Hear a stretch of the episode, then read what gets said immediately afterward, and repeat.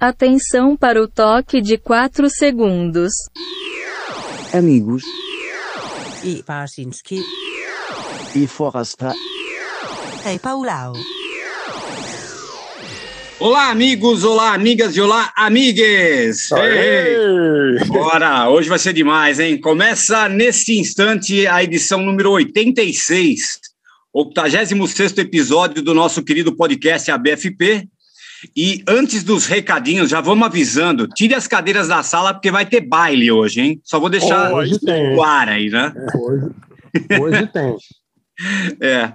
É bom, é só para lembrar rapidinho da nossa campanha de apoio ao ABFP, né, que está em andamento na plataforma Catarse. É, todo mundo sabe que hoje o podcast é quinzenal, mas se você para ele ser semanal, temos que atingir aí os 100% da meta. Portanto, se você é nosso amigo, de, é, divulga aí para os amigos, né, para os seus chegados, posta nas redes sociais, ajudem aí o ABF o ABFP a se manter vivo.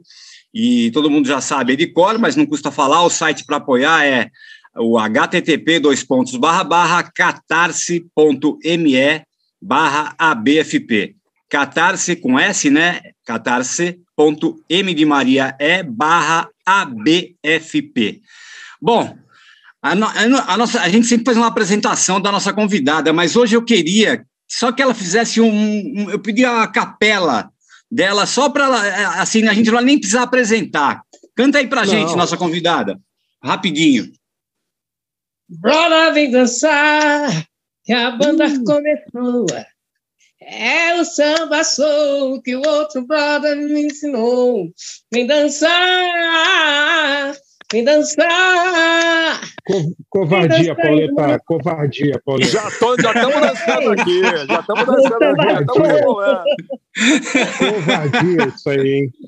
Não dá, né? Estamos aqui com a grande Lady Zu. Cara, que honra. Eu não sei, né? É, tem demais. tapete vermelho para você, Lady Zu. Obrigado por aceitar, meu filho. Bem-vinda! Alegria estar com muito. vocês do ABFP, esse podcast super bacana, que é super comentado, super famoso, né? Não podia deixar de fazer, né? Depois você conta Ó. pra gente onde que é famoso, pra gente saber, tá? É, exato. certeza, é. que é isso. Paulão, o André, o Forastieri, que legal estar com vocês, muito bom. Pô, Prazer, muito imagina, uma- obrigada pelo convite, viu, gente? prazer é nosso, Ledizu. A gente te ouve aí há tanto tempo, né, Pauleta? O Forasta, uma coisa impressionante ter a Lady aqui. É Cara, sério. Um, um- orgulho muito grande para o ABFP, né? Grande figura da nossa música, uma, uma, uma cantora muito significativa, né, Pauleta? Impressionante, É. muito legal. É legal, né? Eu- eu- eu- quando eu lembro da Lady Zu, a gente fala da Lady Zu, eu lembro quando, quando o Chacrinha anunciava ela, né? Aquele estilo dele lá. Vamos receber ela, a dona Summer brasileira, Lady Zu. É isso mesmo, é verdade. É, É verdade. incrível, né? Eu, Chacrinha que fez essa coisa toda de Lady Zu, Dona Summer, né? O Chacrinha Ah, tinha é? essa, ele, né?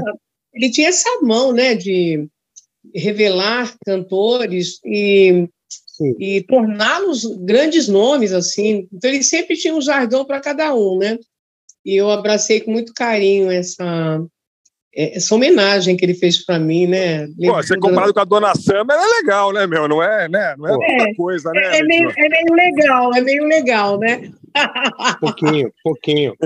Ô, ô Nossa, quem, quem que você acha quem que você acha que foi o maior divulgador da discoteca no Brasil? Porque, é, porque assim houve vários né? O Carlos Imperial tinha um programa muito famoso né? Você Sim. tinha é, muitos radialistas teve o Chacrinha que dava muita força né? Mas quem para você foi assim o divulgador a pessoa que mais deu força para a disco music brasileira Eu acho que né, realmente o programa do Chacrinha era um programa super popular, né? Era um Sim. programa assim que, nossa, fazia tudo. Então, por, por, é, já ter esse gancho que ele tinha, eu acho que ele foi um grande divulgador. Assim. O Imperial também era, era fera, né? Também divulgou muito. muito né Eu acho assim, é, quando a onda chegou e as gravadoras colocaram seus produtos também é, para concorrerem, né? Porque eu acho que o artista é um produto, né? Então, é, todo mundo abraçou a história da disco, porque era o lance do momento. sabe? Era assim, Sim. era a grana que todo mundo ia ganhar, era em cima da disco. Então, Sim. todo mundo acabou é, colocando é, em prática essa coisa da, da execução da disco e as gravadoras, logicamente, lançando artistas para concorrerem né, no mercado. Sim. E todo mundo, o Imperial, o Chacrinha, o Dácio Campos. É, Dárcio o Campos. Gil né? O Dárcio Campos era o da, era o da geração Chante ou não? Geração É, claro. cara. Ô, da É, Então, ele era Olá da lá. Gazeta, né? É. Sim. Era da Gazeta. e Nossa, as eu fiz rádios, né? E as rádios bombavam demais, né, meu? Eu me lembro, Então, eu me lembro como então. virou uma chave, assim, de um ano para o outro, de repente, é, as FMs falam- pararam de tocar música romântica, música brasileira, Sim. só tocava disco e depois disco brasileira também, né? É, Jovem Sim. Pan, Transaméricas. assim, Eu me lembro que eu morava no interior, a gente ficava tentando pegar lá o sinal que vinha de longe ali, para ver se conseguia Sim. gravar umas, umas, umas músicas e tal, né? Eu, eu tenho uma história muito interessante, porque é, vocês conhecem a rádio, hoje CBN, né? Mas É. era a rádio. Excelsior, é, né? Era Excelsior de um lado Uhum. e a Rádio Nacional do outro lado. Era um corredor É. que dividia. E eu fiquei conhecendo o Antônio Celso. Ah, o- esse cara também é. É, o Fernando era da difusora e o, e o Antônio Celso da Excelsior. Antônio Celso da Excelsior, né? Sim. E aí, quando ele ouviu a minha demo, nossa, ele falou, minha demo não, ele já ouviu a fita mesmo. Aí ele ficou encantado, ele falou, meu Deus, que música é essa? A noite vai chegar. Aham. Caramba, que legal. E aí, e aí o, o, o, o Fernando, da difusora, o Luiz Fernando, quis tocar o lado B da Noite Vai Chegar, que era uma outra música que era bacana, mas que não era disco, era quando os teus problemas te marcaram na cabeça, que satisfação ocupa toda a tua alma, o que que se faz? Pegaste Era mais soul, né? pra ler, ou se toma alguma coisa para adormecer, eu prefiro dançar, yeah. Eu prefiro dançar, yeah, yeah. Esse era outro lado. Então, um tocava um, tocava outro. Mas só que realmente a, a noite vai chegar, ela já veio predestinada, né? Aí É. todo começou a tocar a noite vai chegar e tipo assim, ele começou a tocar antes do projeto de divulgação, porque eu muito louca fui mostrar para ele e ele já começou a tocar. Eu acho que todas as rádios realmente aí aderiram, porque a moda vinha vindo lá de fora. E quando vem Claro. essa avalanche, todo mundo acaba. É, os brasileiros aqui, que não viajavam para o exterior, não, não sabiam ainda como é que estava lá fora, né? Começando a, a conhecer isso, mas quando vem assim, não tem jeito, ninguém segura, não. É. Pô, e, a- e a Mas sabe- esquece, sabe né? que- o- Não, Não, pode, pode ia falar, só, Marcelo. Ia só, ia só falar, bom, a gente pode falar depois, Pauleta, mas como, como a, a discoteca foi dominante no Brasil, né? As pessoas É. esquecem isso, mas teve um período aí, 77, 78, 79, que os discos de discoteca, tanto nacionais quanto internacionais, podia, ser Tina Charles, podia ser né, qualquer coisa, né? Vendia-se muita discoteca no Brasil, né? Era, e era, e as coletâneas, né, Xará? Aquelas coletas Papagaio Disco Club. É. Sim, Eu, a mãe sim. que estava comentando outro dia, né? Tantas outras. Né? Eu acho que a qualidade da, da disco, da onda disco, foi legal. Não, não foi uma coisa ruim Claro. em termos Não, imagina. de, de produto. Eu acho que tinham músicas maravilhosas, né? Ah, dessa da Sim. Thelma Hilton, foi a primeira que eu vi, marcou muito a minha vida, assim, logo de começo, né? E tinha muita coisa legal. E veio bandas, vieram bandas também na, na linha, extraordinárias. Então, é, não foi uma coisa assim, vendia tudo porque era legal, porque realmente a Tina, a Tina Charles, né, Tina Charles, É. ela era mais popularesca, ela era mais popularesca, mas estourou pra caramba também, Dana Summer, Dona e, É. e outras aí. E esse- o- o- tem três coisas legais para falar aqui da, da, da, da Lady Zu antes de A Noite Vai Chegar. Uma coisa que me surpreendeu, assim, eu sabia, eu, eu, assim, é, eu- quando ela apareceu, eu achei que ela era do Rio, mas eu vi que ela era de São Paulo. Aí eu fui fuçar, Cara, a, a, Zu- eh, se confirma para mim, né, Izu, que a internet, às vezes, a gente pode se enganar. Mas você É. nasceu no bairro do Canindé, é isso? Exatamente. Eu nasci numa. Hoje chamada comunidade, naquela época era favela mesmo, né? Que falava. Aham. É, eu nasci naquela, numa favelinha que tinha ali perto do estádio da Portuguesa. Olha só. Os meus Caramba. pais são, são pernambucanos, meus pais são de Petrolina, né? Aí Aham.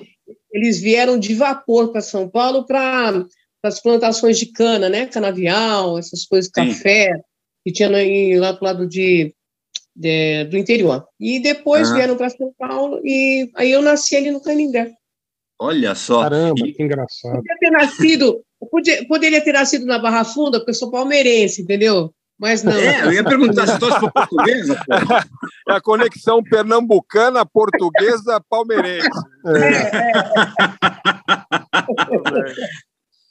E outra coisa, assim, é, é, é, e, e uma coisa que chamou a atenção também nas coisas que eu, que eu fui procurar sobre a sua carreira, é que você começou a estudar canto cedo, né? Super cedo. É, e outra coisa, eu morei é, 20, é, minha adolescência, minha pré-adolescência, infância, porque eu fiquei, na verdade, eu fiquei ali no Canindé, acho que dois anos só. Eu fui morar hoje, é, hoje é o CT do Palmeiras e do São Paulo. Uhum. Eu Na Marquês de no- São Vicente. Exatamente, Marquês de eu São morava ali é. no, no estacionamento do Nacional. Sim, sim. Sim. Morava ali e ali tinha pertinho a TV Cultura. Ah, do lado ali, na, na Sbrig, né? Ali naquela várzea toda, ali tem a, a TV Cultura. Então, o meu pai me levou para cantar lá. No primeiro dia que eu cantei, eu ganhei uma bolsa de estudos do professor José Biancardi. Caramba, que história. É, eu era muito Que criança. legal. Você vê que engraçado, eu vejo essa meninada quebrando tudo, cantam pra caramba, né? Hum. É, mas é muito compromisso para criança, é muito compromisso. Eu me lembro que eu Sim, não tinha domingo, eu não tinha domingo, porque eles faziam aquelas caravanas, os programas, o Canarinho, é, o Geraldo Rodrigues, outros Canarinho. artistas, cantadores que tinham. Cheguei a cantar até no gente, no Pet Steel é, especial, que é no Silvio É Santos, mesmo, né? É. É. E a gente era uma marca de roupa, né? Para lembrar, né? É, Exatamente. É, tem que, tem- a gente tem que contar para a nova geração que Petit É, pois é, era ninguém a marca sabe. de roupa infantil. Quando não existia É. roupa infantil, era- É verdade, é a única verdade. É, grife para criança, né? é verdade. Petit, é verdade. E saía assim, domingo de manhã, saía de casa às sete horas da manhã, para chegar lá na Sumaré, acho que nove horas da, da manhã, porque naquela época não tinha né, o- a condução que tem hoje. Né? Sim, É. isso aí. E, nossa, quando eu voltava, saía do programa lá, pu- como é? Pulo mostra que é gente, né? Saía É. de lá para chegar em casa, chegava três, quatro horas da tarde. Era muito Olha. complicado. Então, às Caramba. vezes, eu vejo essa garotada aí é, cantando, fazendo tudo, eu falo, é, é trabalhoso, parece que. Como, Sim. como é a vida do profissional também, né? Você não chega num lugar e já tem toda uma trajetória, né? É. E nós E- íamos pro- ia E, pra, e antes da gente até falar do, do, do, do nosso tema de hoje, eu, eu tenho mais É. uma coisinha que eu preciso falar aqui, que a, que a Lady Zu, vocês não sabem dessa, cara. Fa- Também está aqui, ela vai confirmar ou não. Ela foi locutora do Mercado Municipal da Lapa, cara. Exatamente. Sério? É verdade. É verdade. Cara, é sério, eu queria fazer isso. É verdade. O É. que, que você, anu- que que você locutora anunciava, daquele- Lady Zu? Como, como é Tinha uma cabinidinha no meio do mercado, ah, anunciava. Ah. Eu, eu- eu- na verdade, sempre fui muito exibida, né? Porque eu queria falar. Eu queria... É, exibida e tentava lá. Atenção, senhores clientes, por gentileza. Perderam a carteira, sei lá o quê, alguma coisa assim. Olha, seu filho está aqui. Pô, mas com essa voz eu ia querer perder a carteira toda, toda semana, Leite Sua. É, Imagina, só pra exatamente. receber. É, é, pra ser chamado lá com meu nome. carteira. É, Carlos, é, Carlos André, dirija-se à portaria para pegar sua carteira. Com essa voz, Nossa. poxa vida. Nossa, Você dirige onde, era onde de você quiser com essa é? voz. é. Era de mercado, É. né, gente? você fazia anúncio, anúncio de produtos também, Ledizu? Tipo, olha, hoje no box tal temos carne não, seca. Rolava também ou era mais avisos para os consumidores? Não, era, mais, era mais essa coisa mesmo, que o mercado ia fechar tal hora e que tinham perdido Sim. alguma coisa. Era assim. Pô, hoje hoje não tem mais. Hoje não tem mais. É. Mas é uma utilidade pública, né, que eles faziam assim. Claro, com certeza. Hoje não tem mais. Aí eu fui escriturária de, é, de livros fiscais, fui bancária. que mais? Caramba. É, fui, eu fiz muita coisinha assim, né? Serviço administrativo. Mas eu queria, uma vez, eu fui cantar num lugar, só sei que no outro dia eu acordei tão atrasada para o trabalho que eu eu fui para o banheiro, quando eu escutei batendo na porta, eu estava dormindo dentro do banheiro. o meu patrão, Dona Zuleide, aqui não dá, Dona Zuleide, eu vou ter que mandar a senhora embora. Porque realmente. é, não te, você não tinha nascido para escriturar, você tinha nascido para diva da música soul, da música é. disco. Você é outro, outro, outro destino, Zuleide. Você devia, devia, ter falado, devia ter falado para o seu patrão: a noite vai chegar. A noite é, exatamente. Com certeza. Ai, ai, muito bom. bom. É, como a, a gente está aqui falando, né, num, o, o, tema do, do, nosso programa de hoje não podia ser outro, obviamente, do que a disco music dos anos 70, né? Então, cada um aqui fez claro. duas escolhas, a Lady vai, fez as escolhas dela, a gente vai tocar lá mais para o final do programa. E a gente vai começar com o Barcinski, cara. O Barcinski, cara, eu já vi a escolha dele, eu vou chorar aqui, de tão boa que é. Pode falar. Fiquei com inveja, Barça. A ideia, a ideia era escolher músicas representativas, né, o que nós gostamos da época disco, né, que é uma coisa muito fácil, porque tem incontáveis, né, infinitas e tal, né? É. E, e, eu não vou escolher da Lady Zu, porque a gente vai tocar uma Lady Zu no final, né? Mas claro. eu fiz uma homenagem aqui também à, à Discoteca Nacional, com uma música que eu acho incrível, que é, é, na verdade, uma música foi gravada pela banda Painel de Controle, mas essa música é do é do Ronaldo Barcelos, né? E do Lincoln Olivetti, que é Black Coco. Você Sim, lembra, Black né? Coco. né? Black Coco.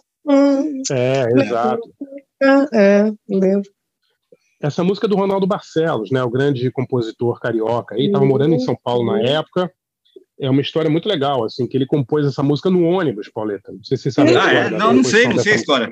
É, é ele estava ele tava trabalhando em São Paulo com o Lincoln Olivetti. O Lincoln, é, Lincoln Olivetti e o Robson Jorge trabalharam uma época em São Paulo. Né? Uhum. E o Lincoln, o Lincoln morou em São Paulo porque ele trabalhava com Antônio Marcos e a Vanusa, então ele, ele fazia muita produção aqui.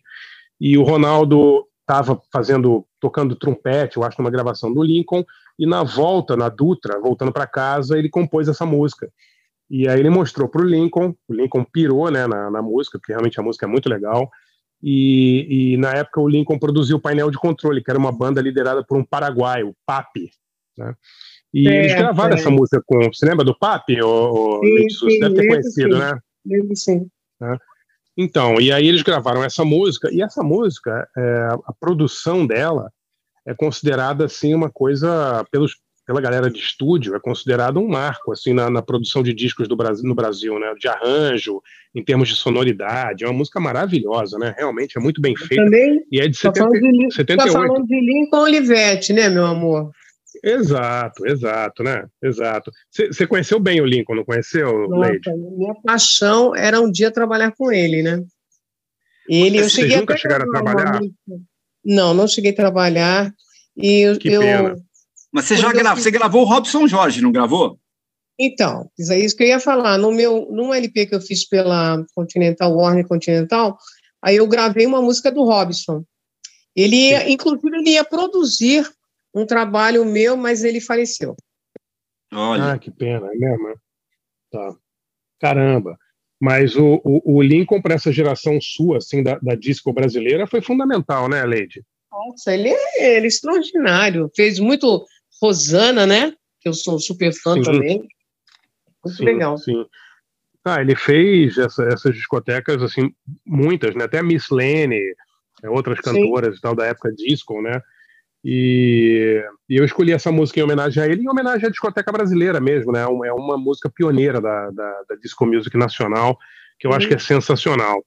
E minha, a minha segunda música, Pauleta, é de uma banda que não é. Não sei se dá para chamar exatamente de disco, porque eu acho que ela tem muita influência de rock também. Mas é uma Uhum. banda que eu adoro, que é o a Hot Chocolate. É Eu gosto demais. demais dessa banda. É muito sensacional. legal, né? Pô, e, tem, e tem umas guitarrinhas, né? É meio uma mistura, assim, meio de soul com rock, com discoteca, né? É, é, é, é. Eu amo essa música e, e eu amo essa banda.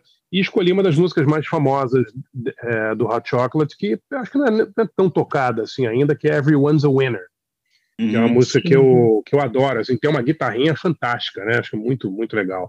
E são duas músicas do, do mesmo ano, Pauleta, Forasta, é, Lady Zu, são de 78, as duas músicas. Então, Olha vai só. ser legal aí para poder comparar as produções, né? É, legal. E ela, Duas esse, esse- esse ano acho que é o, é o ano, né, cara? Porque tinha disco antes disso, teve disco depois disso, mas acho que 77 a 79 teve um negócio ali que, né, não sei o que É. aconteceu ali, Não, que foi deu um. Uma explosão nuclear, né? Uma coisa. É, muito produtor bom, né, cara? Muita banda boa. E, e muita gente. Bom, a gente pode falar sobre isso com a Lady depois, mas é engraçado a gente lembrar também os artistas que não eram de discoteca e que gravaram discoteca, né? O Rolling Porque Stones Rod gente- Stewart, bicho. É, então, eu, eu- eu Isso, escolhi. O meu eu escolhi por causa disso. Depois eu eu vou falar sobre isso também. Não, mas não, mas não só, não só na gringa, né? Porque quando a gente lembra É. que o Ney Mato Grosso gravou Não Existe Pecado do lado de baixo do Equador, né? É, os, trapa- os Trapalhões tinham música de discoteca, né? Quer dizer, todo mundo gravou discoteca, né? É, todo Era uma mundo coisa- aproveitou o mercado, né? Exatamente. E O todo Didi mundo Sim. virava disco. Tanto que eu, eu gravei a banda do Chico Buarque em ritmo de disco, né? É verdade. Ah, Tem, é. Tudo tinha versão disco, isso. tudo. O hino É. nacional podia virar disco. É, tudo bem, porque o É ritmo era muito gostoso também, né? Tem É, essa coisa sim. de você querer dançar, de liberdade, Sim. era muito legal. E o John Travolta ele ficou famoso num nível que, assim, eu acho que ele ele era o cara mais famoso do mundo naquele ano. Assim. É. Eu não que todo mundo viu o filme, mas não sei. Eu lembro que o Didi Mocó falava que ele era o John Três Volta. Né? É. É o João Três Voltas, é. É? Ele era tipo o Pelé, assim, não sei. Não dá para comparar com mais nada de John Travolta que ele era, né? Não, foi Ele impressionante, foi um cara. grande símbolo. Acho que foi por causa do filme também, né? Claro. ah, sim, com Foi, certeza. foi. Com certeza. foi Mas, mas o curioso. Aquela coisa da, daquela pista xadrez e ele né, fazendo aquela coisa com o braço e tal. É, não, Isso foi- marcou muito. Era muito Mas legal. o, o curioso, o curioso também, né, Lady, é que próprios, os próprios Gees, eles não faziam discoteca, né? Quer dizer, eles começaram a mudar pro, o, o estilo musical deles para disco um ou dois discos antes do, dos embalos de sábado à noite, mas eles não eram uma banda de discoteca, né? Eles, na verdade, eles tiveram tiveram uma, uma, uma popularidade bem grande, sei lá, seis, sete anos antes da discoteca, e eles estavam Uhum. bem decadentes quando eles estouraram, né? Isso que é engraçado, as pessoas não se ligam nisso. É. É, o- os bidis, nossa, era da minha pré-adolescência. Sim, sim. Chegaram a estourar também, né? Na Sim, época. mas com outro tipo de música, Mas né? Depois eles pegaram pegaram esse é. gancho da disco. Exatamente. Todo Quem- quem- mundo. Quem lembra de Massachusetts antes ali, vai, não, não, nem. É, É outra é, banda, uma né? música triste, né? Eles tinham uma É. balada triste pra caramba, assim. Exato, é outra banda. Tal. Sim, sim. É. Tem um documentário, bom, eu vou, vou indicar então depois para vai ser minha dica então. Mas Beleza. vamos lá então, Pauleta, vamos ouvir. é, eu escolhi então o painel de controle. Na verdade é difícil até dizer de quem é essa música, né? É uma música do Ronaldo Barcelos, produzida por Lincoln Olivetti, gravada pelo painel de controle, chama Black Cocoa, música sensacional de 78, e depois o Hot Chocolate com Everyone's a Winner. Já voltamos com a grande Lady Zu. Bora.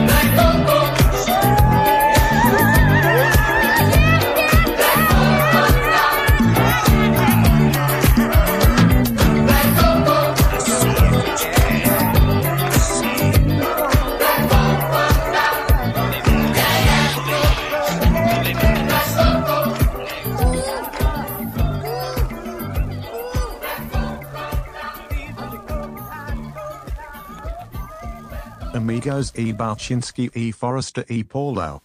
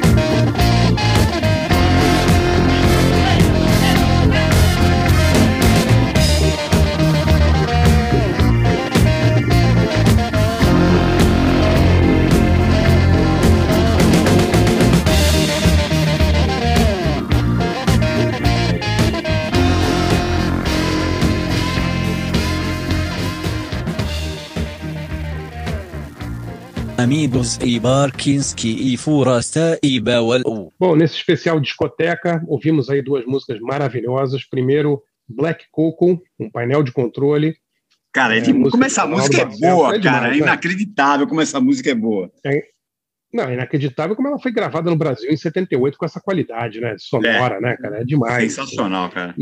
E o, o clipe é animal, não sei se vocês lembram, eles estão na praia, tem tipo a galera fazendo tipo.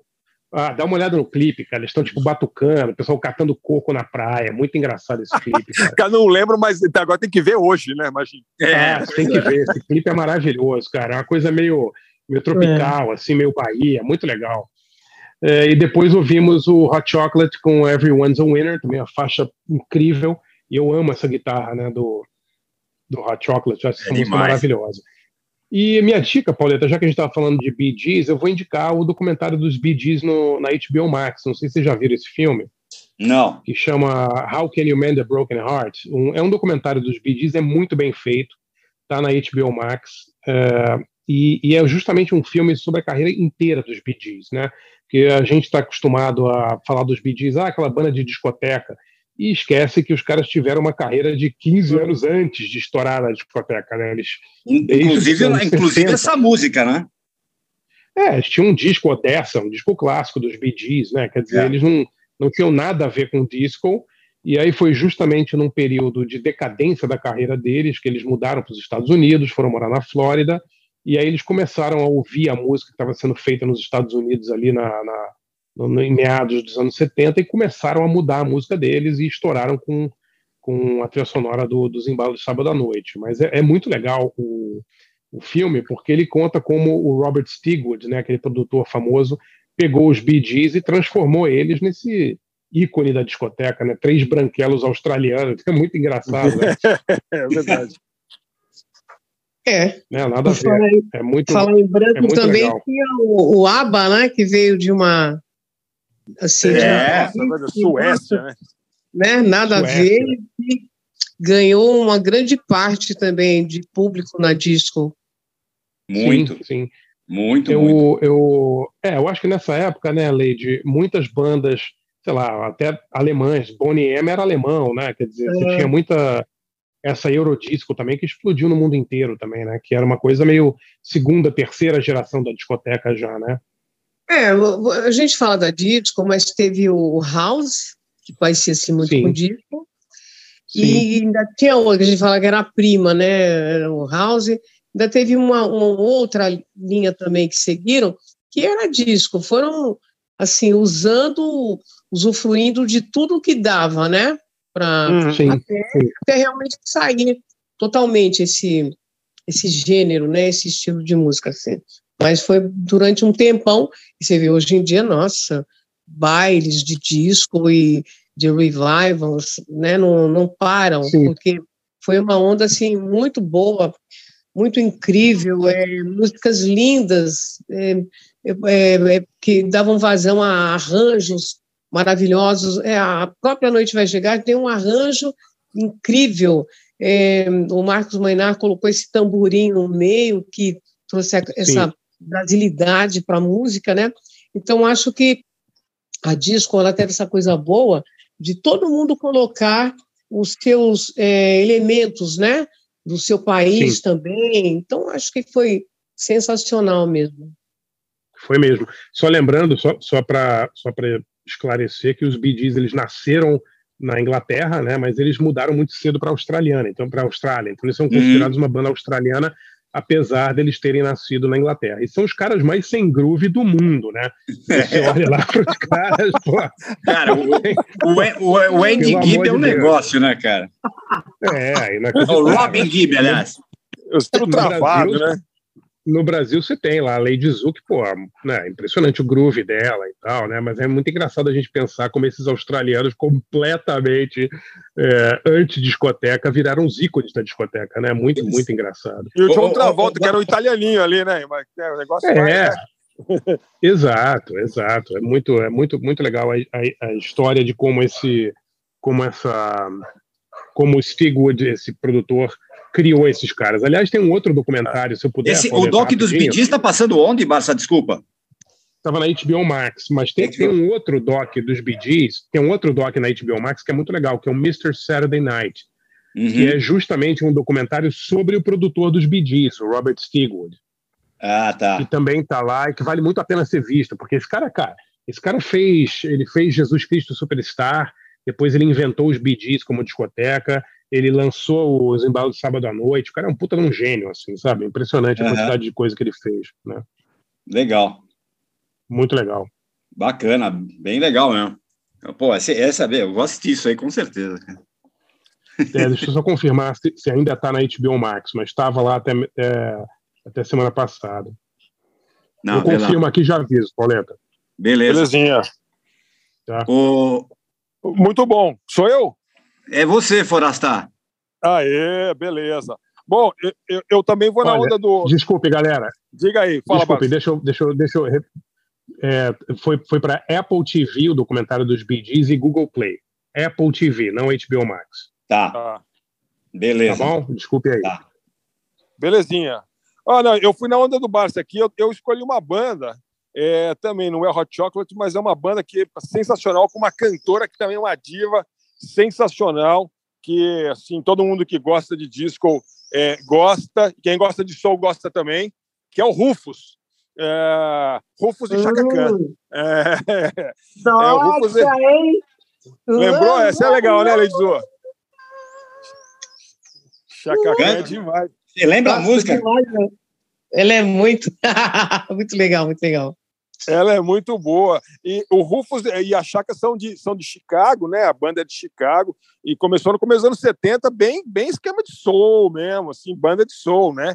É, E, e aí, com o tempo, foi mudando, devagarinho e tal.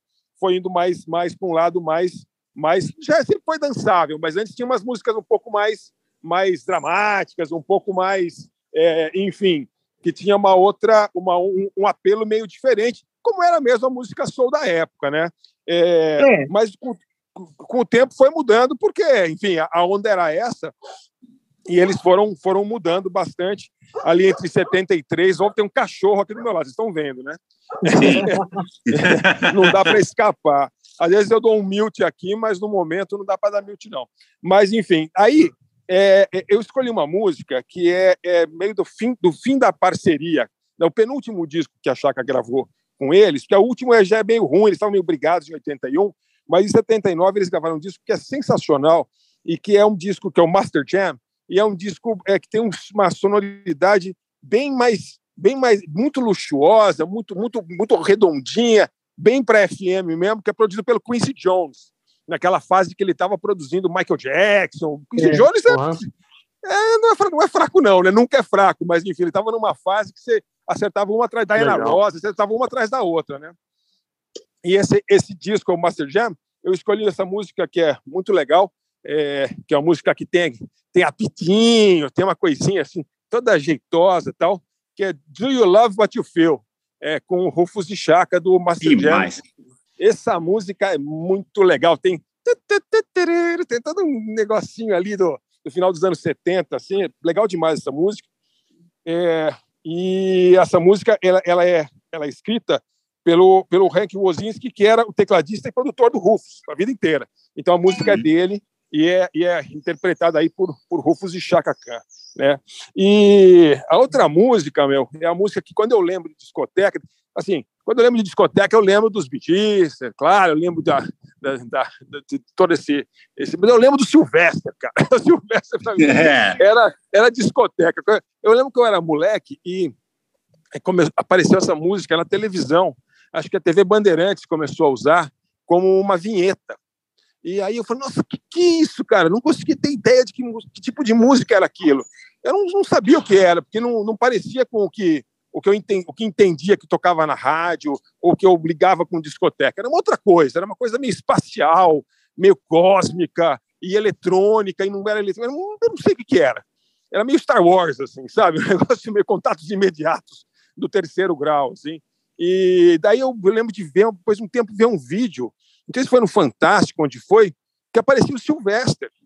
E o Sylvester não dá para entender o que ele era, porque ele não dá para entender se era homem, se era mulher, se tinha nome de homem, É. mas era um negócio que a gente olhava e falou, nossa, que coisa, que, que é isso, cara? Né? Isso era ditadura militar, né, meu? 1978, né? Verdade.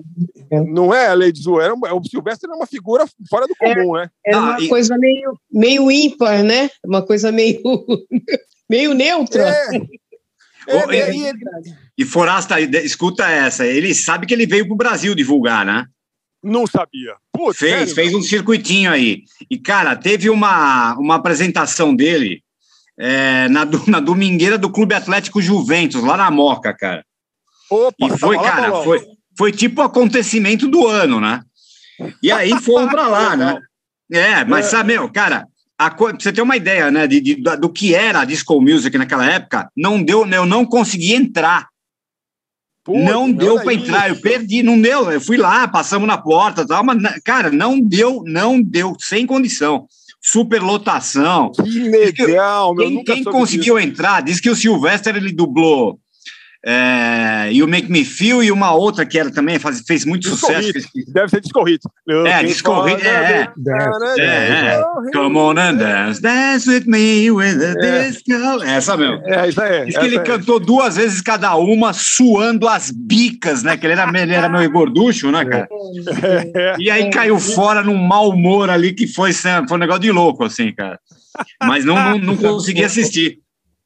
Xará, você sabe que tem um documentário no- do Sylvester no YouTube, né? Curtinho, Não! assim, mas é bem legal. Não! Tem, tem. É um, é um é um negócio que tem Ah, eu 20 quero minutos, ver. assim. Eu não sei nem se tem legenda em português, mas se você procurar, botar lá documentário Sylvester, você vai achar. Foi lançado uns 3 ou 4 anos atrás, assim. Ah, eu é vou ver, curtinho, cara, mas é bem legal. Quando, quando eu vou, com certeza eu vou ver. E quando eu tava agora, eu escolhi essa de cara, eu falei, essa tem que tocar. É o maior chavão, não quero saber, vou tocar e boa.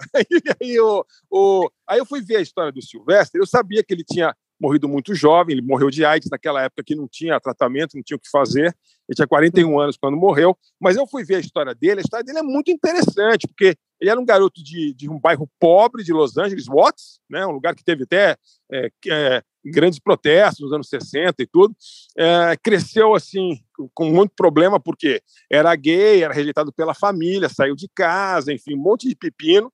E daí ele foi, entrou com uma trupe assim de teatral, tal, meio de vaudeville, e foi começou a carreira dele, né? E, e pô, meu personagem incrível, né, cara?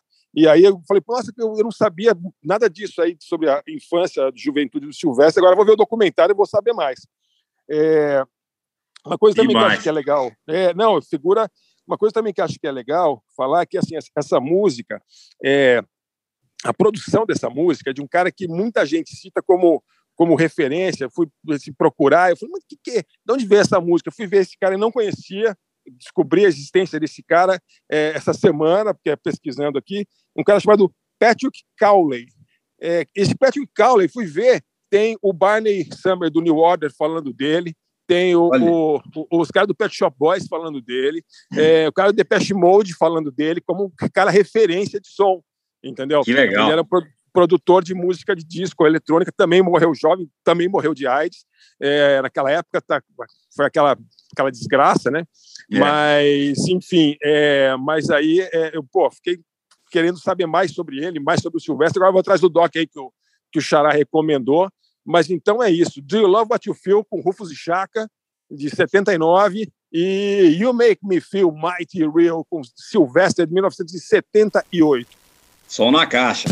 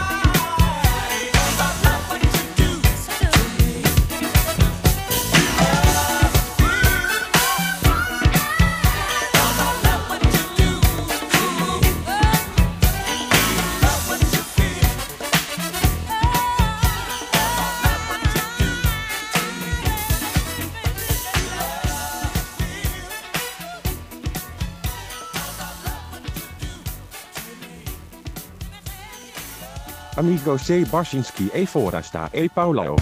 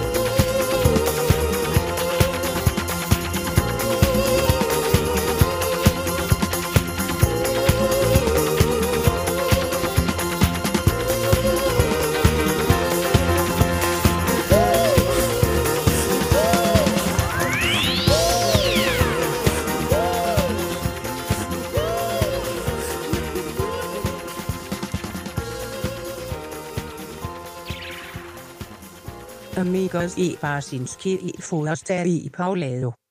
Você ouviu Sylvester e você ouviu Rufus e Chaka.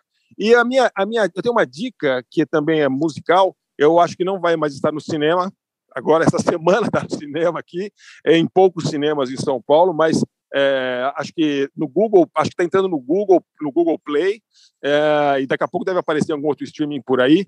É um documentário muito legal é, chamado Ennio. É o documentário que é a história do Ennio Morricone, é, o compositor de trilhas sonoras de mão cheia. Não sei se tem alguém é, é, no nível dele na história do cinema, mas certamente não tem ninguém acima dele. Não, não tem não. Não tem. Não tem, né? Não, não tem. tem né? O cara fez é 500 filmes, cara. Tem condição. Eu vi Ele o filme, fez... é bem legal é legal, né? Ele fez, o filme é longo, tal, mas não é chato, porque inclusive porque as músicas são maravilhosas e assim, e eles entrevistam um monte de colaboradores do Ennio Morricone, diretores, Bernardo Bertolucci, Clint Eastwood, gente, gente que enfim trabalhou e fez filmes em que que tinham trilhas do, do Ennio Morricone. E o personagem do Ennio Morricone é muito interessante, a história dele, desse molequinho, trompetista, enxadrista a vida inteira tal. E, meu, você começa a ouvir, dá vontade de ver todos os filmes de novo, inclusive os que eu não tinha visto. Falei, puta, eu comecei a notar, assim. É, foda. Que filme é que é esse? Legal. Eu quero ver esse filme, eu quero ver esse filme que eu não vi ainda. E eu quero mostrar esse filme pro meu filho, sabe? Aquelas coisas. E é, é muito legal mesmo. O, o Enio, acho que, acho que é uma Enio Maestro, não sei, Enio com dois N's. Sim, sim. Né? Enio Maestro, Xará? Acho que é isso, né? Enio Maestro. Enio É. Maestro tava, no, tava nos cinemas, não sei quanto tempo vai ficar, mas você deve, É, deve achar pô. por aí.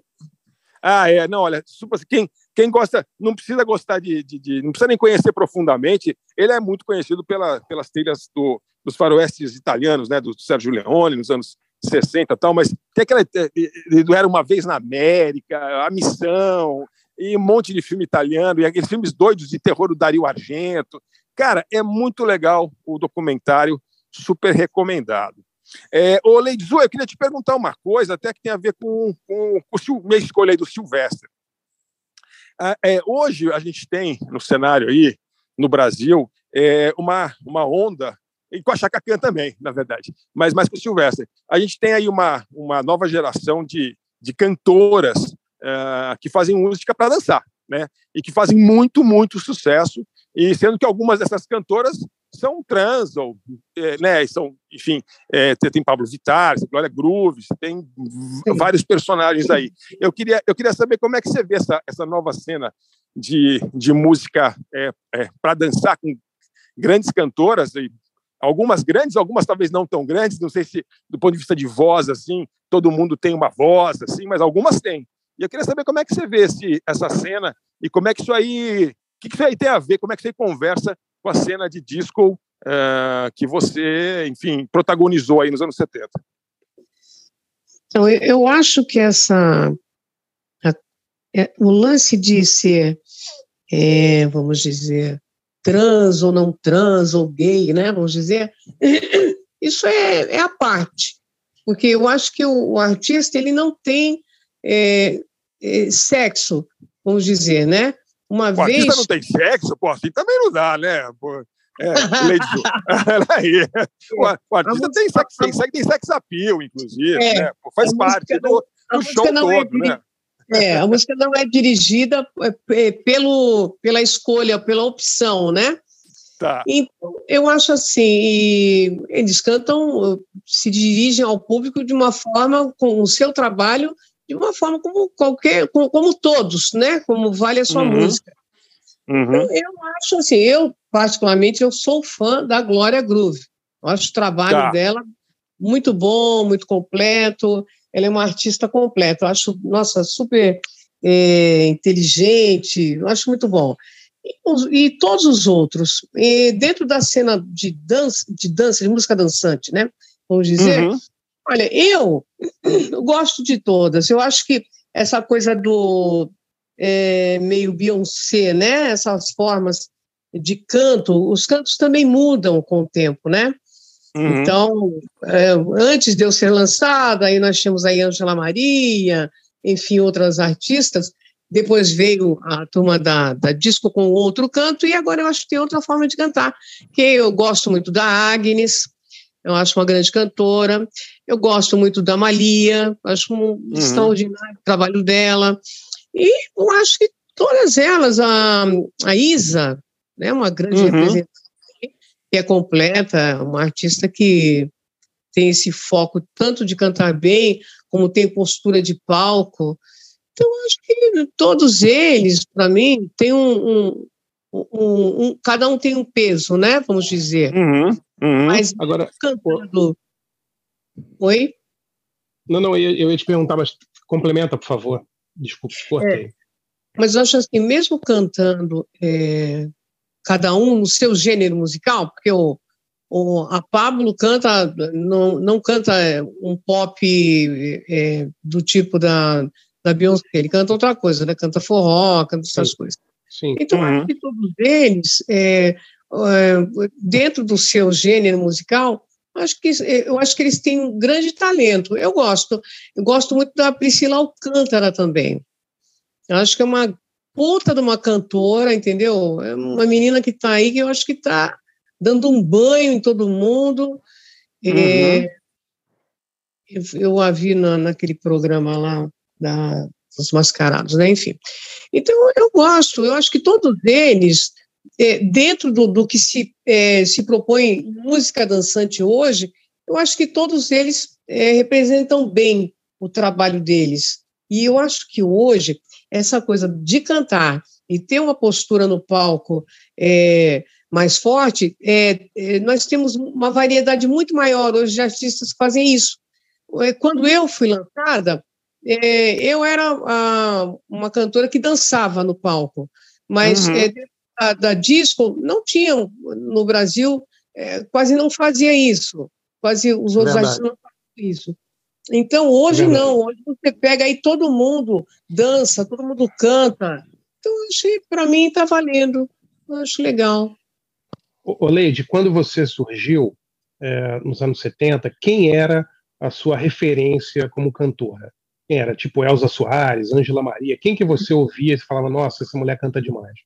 Quando, quando eu, eu era muito garota, é, então eu ouvia o que tocava no rádio, né? Que era Elza Soares. Eu comecei cantando sambas, né? Paulinho da Viola, cantando Elza. É, então, acho que as minhas influências, depois, na adolescência, eu já gostava mais de Tina Turner. Ouvia, teve aquela época, aquela fase do. Até os cantores brasileiros gravavam em inglês, né? Então, teve toda aquela influência eh, de músicas eh, estrangeiras. Então, eu gostava, eu gostava, eu sempre, eu, eu sempre gostei também de artistas que tinham essa coisa de palco. Eu gostava muito da Rita Pavone. Achava ela assim incrível no palco. Ela Muito tinha legal. uma, uma força no palco. E tinha uma cantora brasileira que eu achava, falava, nossa, eu quero ser assim. Chamava-se Marlene. Olha, que legal. Sim. A Pô, Marlene. Marlene é demais. A, ra- a rainha do rádio, pô. É, então, e ela Ela tinha uma linda, elegante. Não, e ela, ela, era, ela era, era meio fera no palco, né? Ela não tinha essa coisa de. Uhum. Ela era mais nervosa, mais furiosa, né? Então eu achava muito legal falar, pô, é isso aí, ó, Tina Turner, é, na época do Wake Turner ainda, né? É, Era bacana, eu achava super legal. Então eu sempre gostei dessa coisa de, de você não apenas cantar, mas você meio que já ter uma. representar no palco, né? Essa coisa assim. Uma E atitude eu é diferente. Exatamente, uma atitude. Mar Quando eu- Marlene com Tina Turner é uma combinação muito interessante Olha, hein? específica, meu. Mas é porque no Brasil nós não tínhamos, né? Lá no exterior não tinha uma Marlene, aqui não tinha uma Tina Turner. É isso aí. É, Co- Como, como não tinha? Não tinha, mas depois apareceu a Lady Zu, né? Pelo amor de Deus, É. né? Por favor, né? Mas, assim, tipo, eu achava que isso era legal. Não apenas você cantar, logicamente, né? O gosto musical de cada um é, é o gosto musical. Inclusive, às vezes você está num dia que você quer ouvir um artista mais, ou ver até, né? Um artista é, mais tranquilo, mais paradinho, né? Mas, é, para mim, realmente, eu sempre quis essa coisa mais, sabe, mais é, furiosa no palco, mais assim, eu sempre achei bacana. Por isso eu gostava da Marlene e achava legal as artistas americanas, porque elas tinham muito essa coisa, esse pulso de estar no palco e mesmo que não estivessem dançando, mas você via que tinha uma entrega maior. Eu acho que essa geração hoje é, tem essa coisa mais forte, de uma forma geral, os artistas hoje tem essa coisa é, mais é, de estar tá quase representando no palco, entendeu? Tá dançando, tá cantando e vai para a câmera e bota o dedo mesmo e eu acho isso bacana, eu sempre gostei disso. Só que realmente eu comecei cantando sambas, né?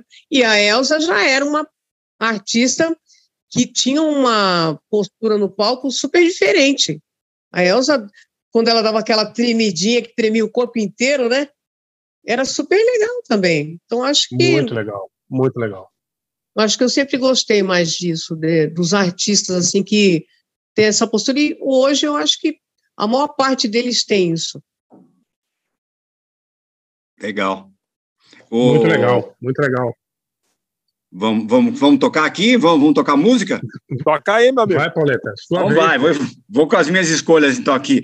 Na verdade, o, o Barcins falou que era um tema fácil, né? Mas, o Barça, esse aqui é o fácil que ficou difícil, né?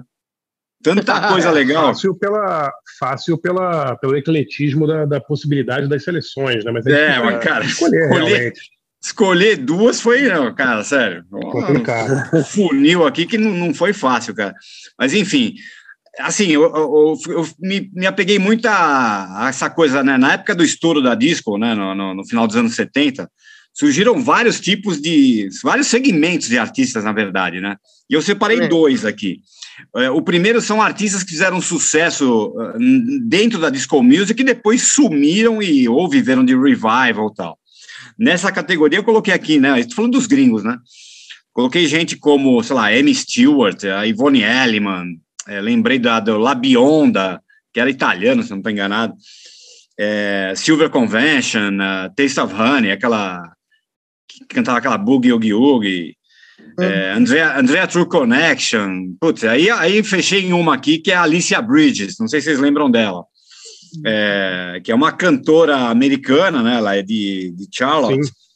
É, em 78, um produtor descobriu ela em Nashville e resolveu apostar e ela gravou ali um disco e tinha essa I Love the Nightlife no meio e, cara, que na verdade Nossa, ela, o nome da música era Disco Around, né? E aí os caras mudaram para I Love the Nightlife porque já estava começando o estouro ali e vão embora, entendeu?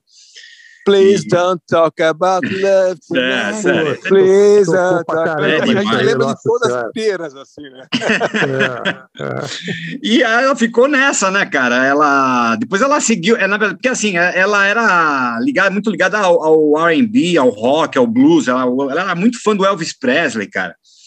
E ela tentou, né, a carreira fazendo o que ela gostava, mas depois de uns, mais uns dois álbuns que não foram muito bem ali, ela começou a trabalhar como disque jockey, cara, numas danceterias em Atlanta. E mas por muito tempo isso, assim, muito tempo mesmo.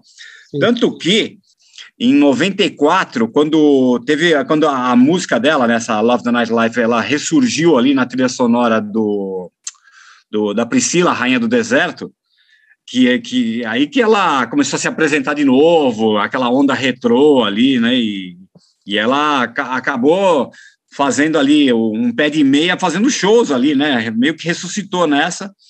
E aí, uma época aí, já no perto dos anos 2000, ela falou: não, vou parar, se aposentou e parou de cantar. E mas tá aí ainda, tá, tá, tá vivinha aí. Alicia, vamos ouvir daqui, então a primeira. Daqui a pouco, daqui a pouco volta, Pauleta. Daqui a pouco tá em alguma outra trilha sonora. É. Alguém descobre no TikTok, no TikTok você vai ver. O, cara, o TikTok é um negócio de louco, né, cara? Porra, alguém vai descobrir a, essas músicas. Aquela for, vai... outro dia, aquela Forget Me Not da, da, da Patrice Russian, cara, o um ano passado, não, esse ano acho que foi, virou uma febre no TikTok, cara, era um absurdo, assim. É, sabe é, qual que é, né? Eu vi, sim, eu vi que a Kate Bush nunca ganhou tanto dinheiro na vida, né? É, então. Por causa do Rounds of Love. É, impressionante, né, cara? É, porque... A mulher tem a música assim. De repente ela tava estouradíssima, né? Exato. É, exatamente. Exato. exato. Mas não, enquanto. Vou abrir uma lembrança aqui. Você, alguém falou aí, um de vocês falaram sobre. Ai, que tinha uma coisa que era meio assim. Vocês lembram da Regina Didi Jackson? Lembra? Pô, Opa, claro, o, o- o- o- quem não lembra, né? Com certeza, não- com aquele robô, com aquele robô dançando com o o robô. Automatic Lover. Eu, eu fiz uma série, eu, eu fiz uma série, o, o, o Lady. Eu entrevistei a Regina Shakti, que interpretava a Didi Jackson brasileira. Sim. Ela é, ela é professora de yoga, né, a Regina? hoje. Isso, agora ela é toda é, negócio assim, tudo. É, não, a história é maravilhosa, né? A história é maravilhosa. E ela dubla, ela começou dublando a Didi Jackson original, né? E Aham. ela fez tanto sucesso que ela lançou vários discos, né? Como Didi Jackson, mas o nome dela é Regina.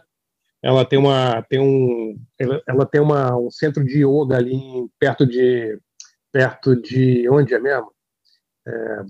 Campinas? Campo, Campo Jordão. Campo Ah, Jordão, Campo. Jordão. Tá. É. Por que, que você lembrou dela agora, ô Leide? Porque alguém falou aí que um de vocês. É, Ja- Ah, era uma coisa meio assim, meio não sei o quê. Meio. É. Eu falei, ai, Eu- gente, da Regina agora. Bom, Você lembra que ela tinha, ela tinha um robô que dançava com ela? Lembra disso, É. Leide? Exatamente.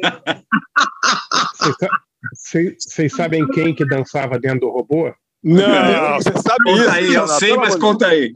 Conta. Sei, a, a Sônia Abreu, a DJ. É ela mesmo. Ah, É sério É, a, So- Ah, a. Sônia Abreu, a Sônia era Abreu, isso, cara. o Antônio Celso, A- a- né? Era. é, a Sônia Abreu era, di- era divulgadora da gravadora RGE e foi ela que Ah, é indicou a possível. Regina. A Regina era amiga da, da, da Sônia. Da Sônia. Foi ela que indi- é, foi ela que indicou a Regina. E aí, na primeira vez que eles foram, elas duas foram se apresentar no programa do Carlos Imperial, não tinha ninguém para entrar no robô, e a Sônia entrou no robô. E ela, e ela começou a fazer todas as. É verdade. História muito boa, cara.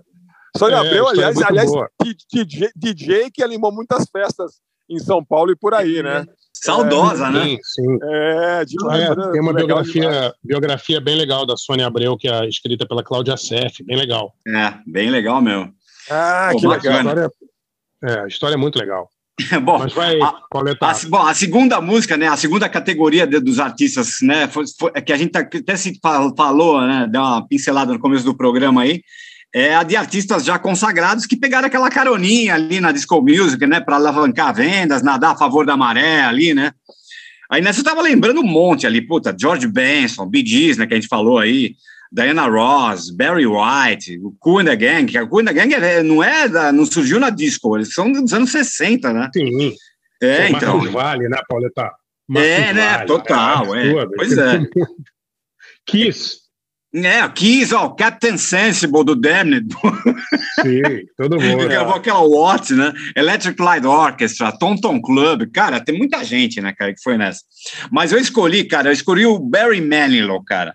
Que hoje, cara, Ai. ninguém lembra do cara e acho que a gente nunca tocou ele no garagem, nem, nem, nem no ABFP, né, cara? Não. Acho que não. Acho que nunca, né? Sei lá, mas enfim.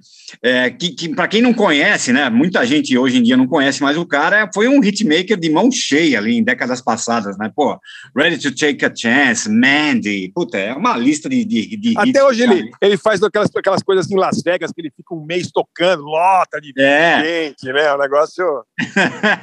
ele já fez umas 200 milhões de plásticas. Eu, eu vi ele uns anos atrás, assim, negócio de Las Vegas. Nossa, ele tá com a mesma cara de quando eu era criança, cara. Impressionante. Aquele bronzeadão, assim, artificial. Deve, né? deve competir com, com o Rod Stewart, né? Para quem tem mais plástica ali, né, cara? Pau a pau. Bom, e nessa excursão do Barry Manilow na disco, né, eu escolhi a lendária, para nós brasileiros principalmente, Copacabana, né, né que, cara, que tem um clipe, meu, breguíssimo no YouTube, cara. E, na verdade, é uma apresentação de TV, que assim, o estúdio é, é um cenário com um barzinho desses de beira de piscina, que, cara, ele tá do lado, te- te- te- ele tá do lado desse barzinho, aí tem um abacaxi com dois canudos espetados dentro, cara. Vai lá, umas Agora- bailarinas. Agora, a Co- a Copacabana, eu- eu não me lembro, mas a Copacabana da música do Barry Manilow é, o, é a boate, né? Não é o local, ou é, ou é a, a- o bairro. No Brasil. Não, é o Não, ele fala, não, ele não é, não é, ele fala só, ele, a letra não fala só sobre ele, não é sobre o Brasil, mas é que ficou é, lendária pra, pra gente por causa de Copacabana, né, cara? Porque aqui, essa música estourou muito aqui no Brasil, tocava em todo que é festa, cara, era impressionante, né?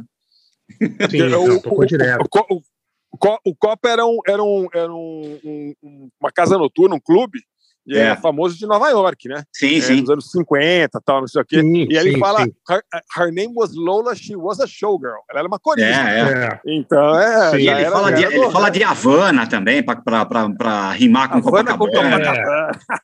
É. eu acho que ele me- meteu tudo que é clichê de praia, com mulher gostosa, com Latinidade. tudo. Cara, e ele, ele tudo, dançando tudo, numa tudo que ele podia, ele botou desenvoltura. só. Nesse clipe que aparece ele, cara, ele dança numa desenvoltura tipo, sei lá, quarto zagueiro jogando de centroavante, sabe? É, E essa música, Manguito, e essa música entrou em novela do- é. também, né? Tem, tem esse detalhe que a gente nem falou, mas as- a disco também chegou na gente nas novelas, né? Sim. As músicas todas eram trilha de novela. Né? Aliás, aliás, a gente vai falar daqui a pouco um pouco mais aí de A Noite Vai Chegar, que foi trilha de novela também, né? Com certeza. Mas vamos lá, então vamos, vamos, vamos, vamos ouvir duas aí, então, da, da disco. Aliás, as duas, vocês estavam falando de 1978, as duas músicas, Alicia Bridges, e, uh, I Love the Nightlife, e Barry Manilow, Copacabana, são de 1978. Ah, É isso aí. Vamos lá, então, vamos dançar aí. Action.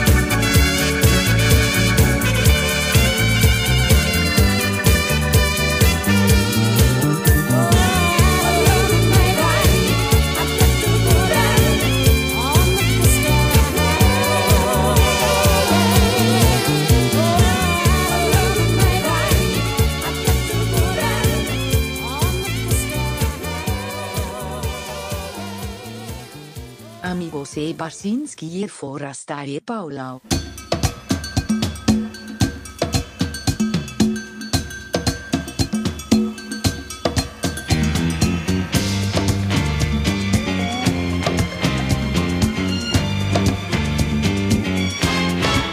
Her name was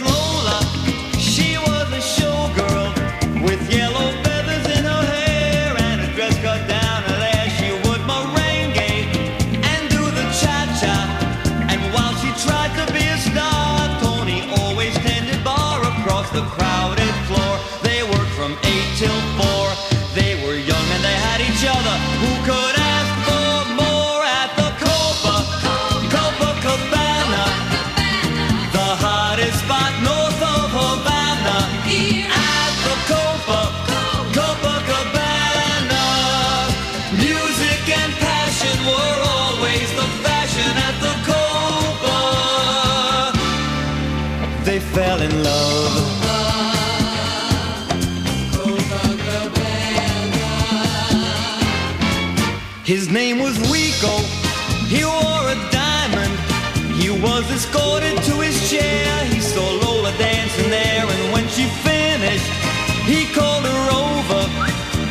Rico went a bit too far. Tony sailed across the bar, and then the punches flew, and chairs were smashed in two. There was blood and a single gunshot, but just who shot who at the Copa? Copacabana. The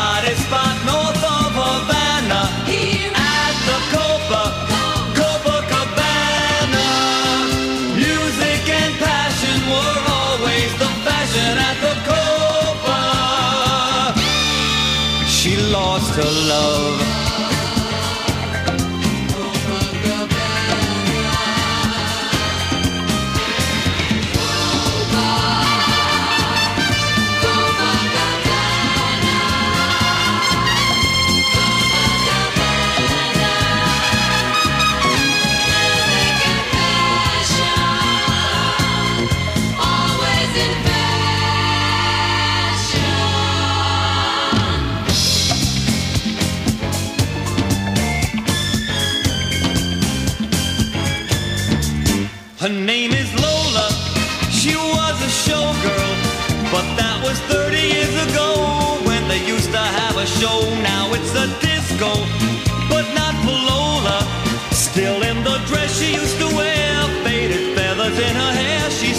So refined and drinks herself half blind. She lost her youth and she lost her Tony. Now she's lost her mind at the Copa, Copacabana. The hottest spot north of Havana. Here At the Copa, Copacabana. Music and passion were always the fashion at the Copa.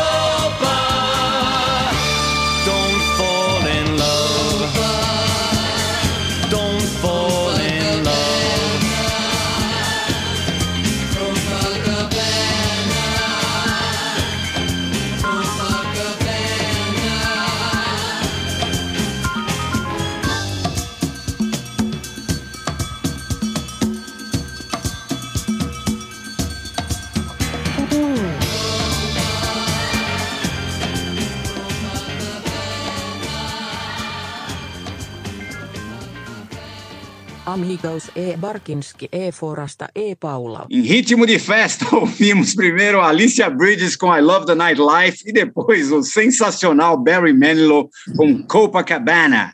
Ambas É. em 1978, nesse programa aqui especial Disco Music com a nossa convidada maravilhosa de hoje, Lady Zu. E a minha dica, cara, é sobre música, é, também um, uma, um- uma série, na verdade, não sei se já viram, na, na HBO Max, aquele Funk.doc, Popular e Proibido, são Não, seis não vi. episódios Legal? sobre o funk, cara. Eu assisti quatro já e é legal pra caramba. Assim, Ah, é. cara, não é um primor, assim, mas, cara, a- as entrevistas são muito legais, cara, muito legais, principalmente as- com Tá. os mais velhos, né, cara? DJ Malboro. É, puta, tem a última entrevista com o Mr. Catra, cara, é, é demais.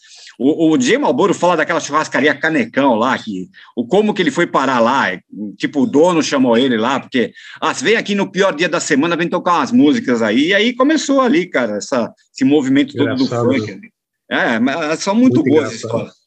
Aliás, o Mr. Catra lembra do Big Boy, cara, o DJ da Rádio Mundial.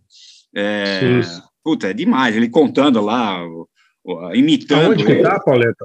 No, Aonde na, no, tá? no HBO Max, tá? Se- são HBO seis episódios, legal. é. É. Bom, a entrevista Pô, legal, Bochecha, o. Tony Tornado. O Tony Tornado, se eu não estou enganado, também que gravou com a Lady Zu, não gravou, Lady? Ou você gravou alguma coisa dele? Não, não. O Tony Torna... Eu gravei com o Totó Mugabe. Ah, Totó Mugabe, é, eu confundi. Foi que é, confusão minha, é verdade. Foi esse que gravou comigo Hora de União, que é o primeiro Isso, samba isso. né? Gravado É, no é. Brasil, que fez parte da, da trilha da novela Dancing Days. Isso, exatamente, é verdade. Não, foi confusão minha. Bom, mas também tem entrevista ali com os mais novos, tipo Ludmilla, é, é, MC Guimê, porque tem um, um episódio só sobre funk paulista. É, é, vale a pena. MC Bin Laden, tem muita coisa legal. Muita entrevista boa, assim. Vale a pena, então, funk.doc, popular dica. e proibido, é, direção de Luiz Bolognese, na HBO Max. E é isso. Muito legal. Eu, eu queria perguntar para a Lady, Lady, como você convive, é, como foi a sua relação com A Noite Vai Chegar?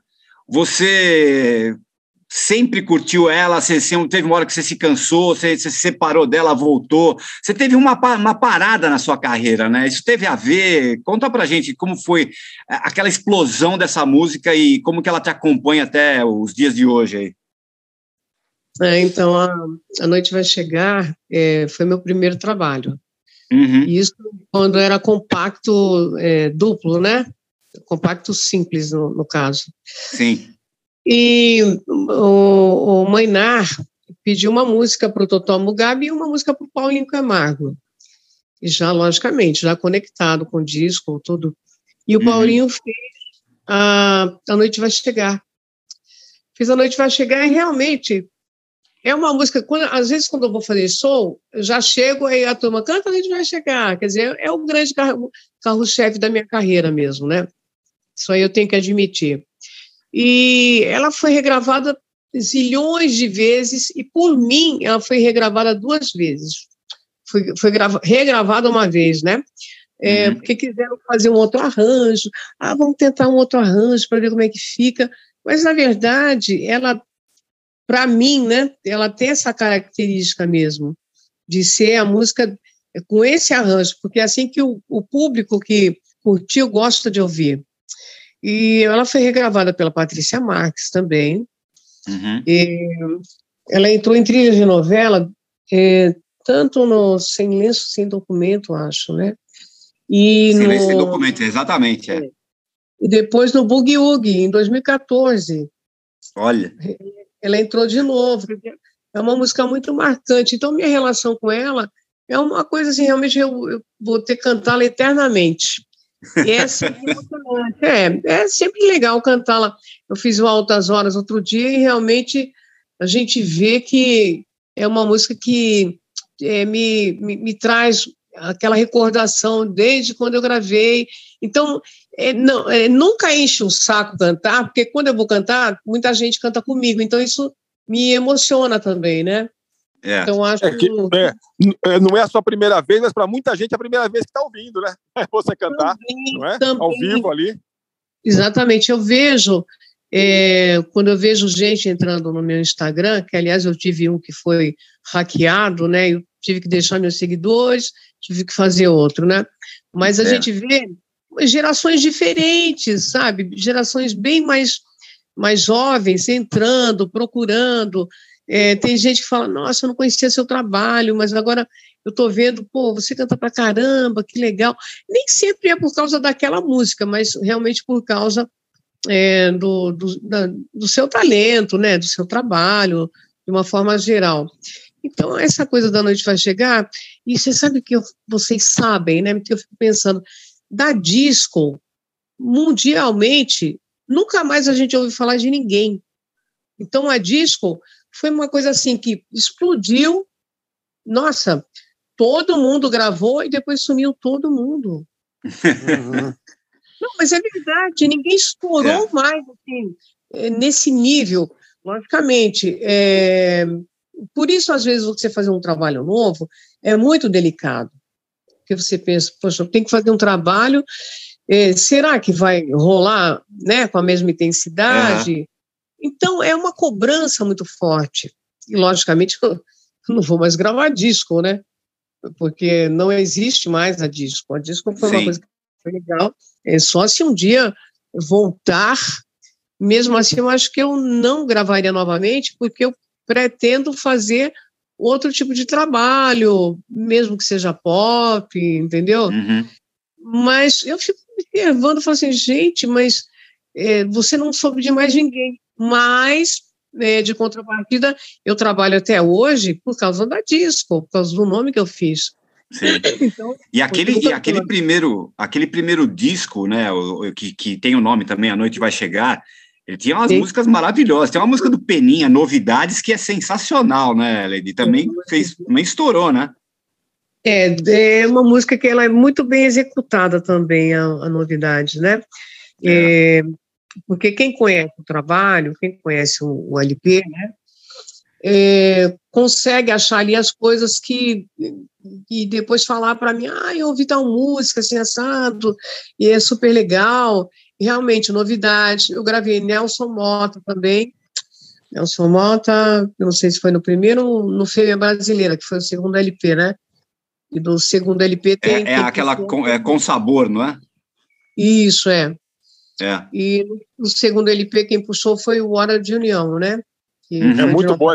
Olha, de União é sensacional, cara. É Essa demais. música é muito boa, meu. Muito boa. Assim, é, é, a noite vai chegar, tudo bem, é a lenda, mas pro meu gosto, a Escola de União é uma música que era diferente também, porque tinha essa- a letra tinha uma jogada ali, o negócio do samba soul, falava É. muito com o Brasil, assim, tinha um, não sei, era... Foi, foi, foi- também foi para novela, né? Acho que eu me lembro de ver em novela pela primeira vez. É o samba soul, ela é outra pegada, né? Eu já vem puxando para o soul.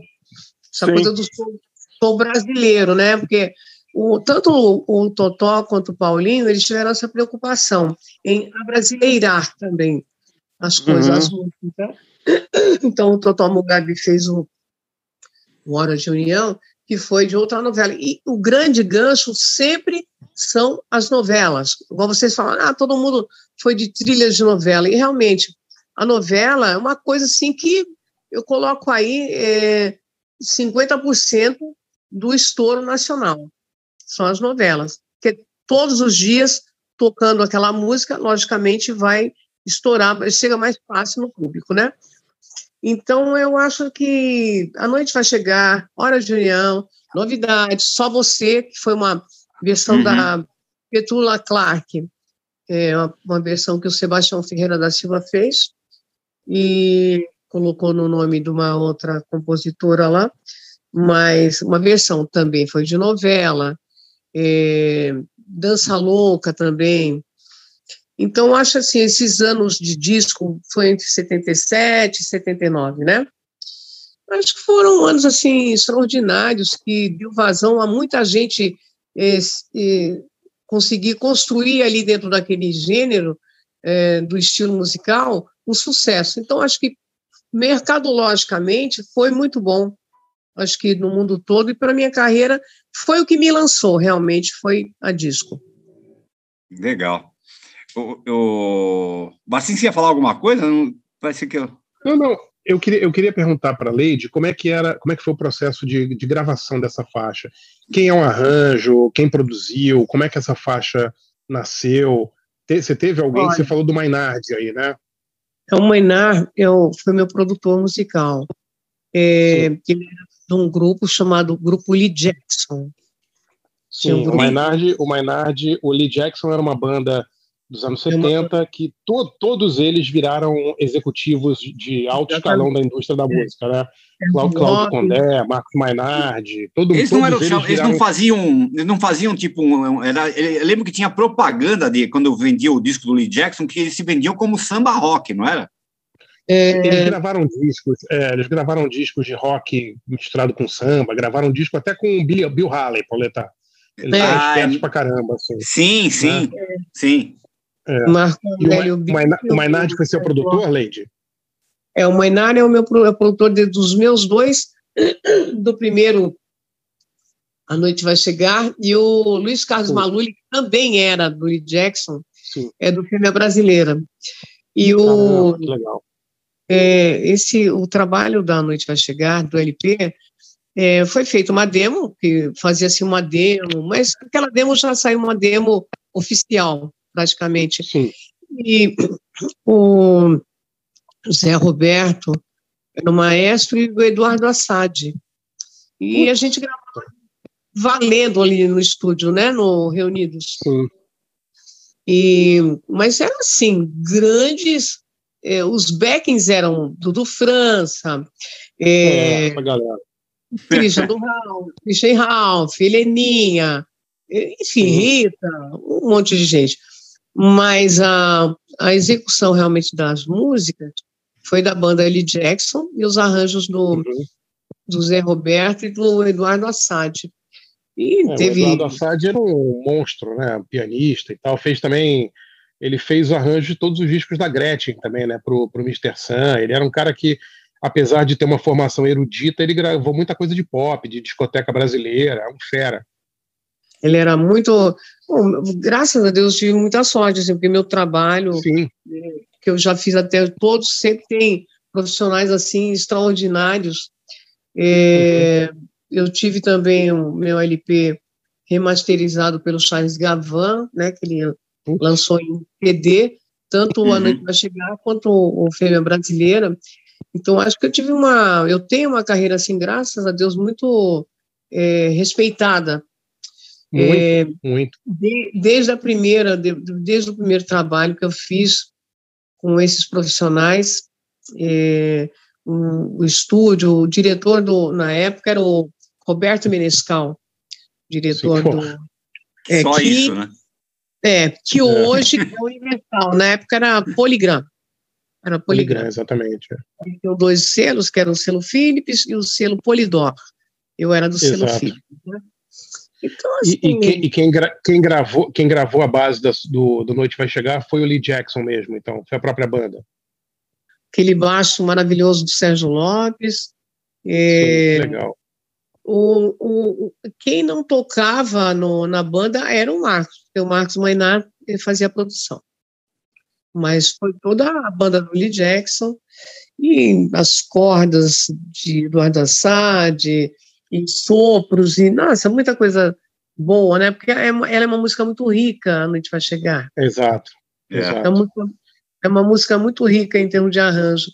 É, para você ter uma eu tenho um filho que é músico e ele, nossa, ele fala: Isso aqui é, é maravilhoso, é muito bonito.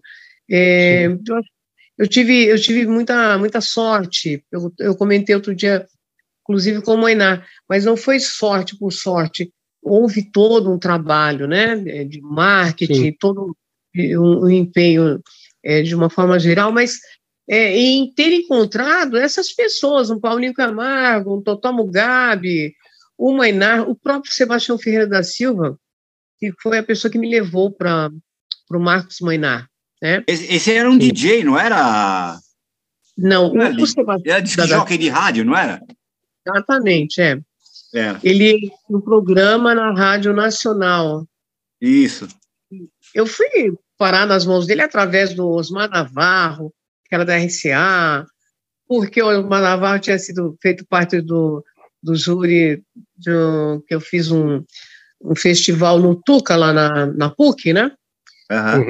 E ele foi, fez parte do, do, do júri, e aí eu fui atrás dele quando eu resolvi que eu ia gravar, e ele me indicou para o Sebastião, e o Sebastião, depois de um ano e meio, ele me indicou para o Marcos Mainar.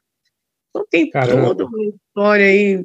A gente, eu digo que, que eu tive sorte, porque eu fiquei um ano e meio só, né? Tem pessoas aí que 10 anos tentando gravar, né? E eu nem contava que fosse estourar no primeiro trabalho. Pensei que eu fosse estourar assim no, no terceiro trabalho, né? Você, devia ter Mas- levado os caras para lá no mercado da Lapa, para eles escutarem lá, para tua voz. É, exato. é. Aí eu te contratar muito antes, pô. Mas, é, você vê, é, é É assim, todo- né? A, a pessoa olha e fala assim: não, é um sucesso instantâneo, estourou logo no primeiro single. É, a vida inteira cantando desde criança, cantando de domingo, É, trabalhando é. no mercado da Aba, indo para festival no Tuca, aí fica um É, ano e meio é. gramando, aí estoura. Aí, É, ah, É, estourou isso aí. de primeira, um monte né? de músico bom, Lee Jackson, não sei o quê. É, né? Então, é. é, não é mágica, é, é, é preparo também, esforço, né? É, É, e, é, e é também, né, Sarah, a qualidade, qualidade da indústria musical da época, né? Pelo amor Ah, de Deus. sem porque- dúvida. Era, era, uma, porque- era outra coisa. Imagina, aquele monte de porque, assim, talentos é- ali todo dia eh, gravando, Era- gravando os artistas, fazendo arranjo. É. Não, e era assim, era o primeiro disco da Lady, né, Lady? Era o seu primeiro disco. Né? Sim. Quer dizer, você no, seu, você no seu primeiro disco você tem arranjo do Eduardo Assad, quer dizer, não é, não é brincadeira, né? Quer dizer, era uma época em que as gravadoras as gravadoras tinham grana, tinham estrutura, tinha muita gente competente e eles arriscavam em artistas novos também, né? Porque, Exatamente. pô, é muito, é muito legal Então, isso, né? uma, é, eram multinacionais, né? Então, eles tinham Sim. esse poder né, de investir, de fazer também. Tinha Logicamente. estrutura, né? Exatamente, tinha estrutura. É, lógico, é, dentro do arranjo, você vê lá um tamborim que o Maynard tirou não sei de onde, aquele coelho da cartola, e ele colocou ali, é uma coisa marcante, né, para a música. E, mas você vê só, eu coloquei, eu, eu me empenhei. Hoje, logicamente, eu não faço mais aquele agudo oitavado, porque realmente Claro. eu tenho uma voz grave cada dia mais, né?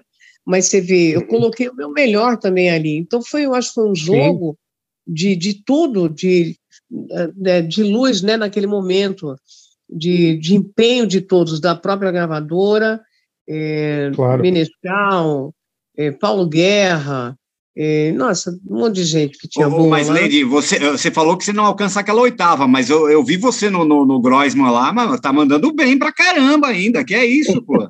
Não seja Então, é modesta. É porque aquele agudo é um agudo oitavado, né? É outra região de voz. É, mas foi bacana, eu acho que foi uma coisa que chamou a atenção também quando eu gravei, foi esse agudo, porque ninguém. é, esse- é, é, às vezes eu- o que eu questiono muito é isso. Quando você é, é lançado, você vem com alguma coisa nova, às vezes os, os anteriores acham estranho, né? Ai, mas que tipo de música é esse? Porque às vezes eu ouço as pessoas comentarem a respeito das músicas de hoje, né? Mas é, quando foi na, nas gerações anteriores, as gerações também acharam estranho, né? Aquela É. música nova que vinha vindo. Então, acho que a gente tem que respeitar os valores de hoje, de outras gerações. Tem que respeitar, porque é, é uma outra mentalidade, é uma outra forma de colocação musical. Então, você tem É. que procurar e, e tanto entender, captar o que está acontecendo, é, em vez de ficar, sabe, criticando.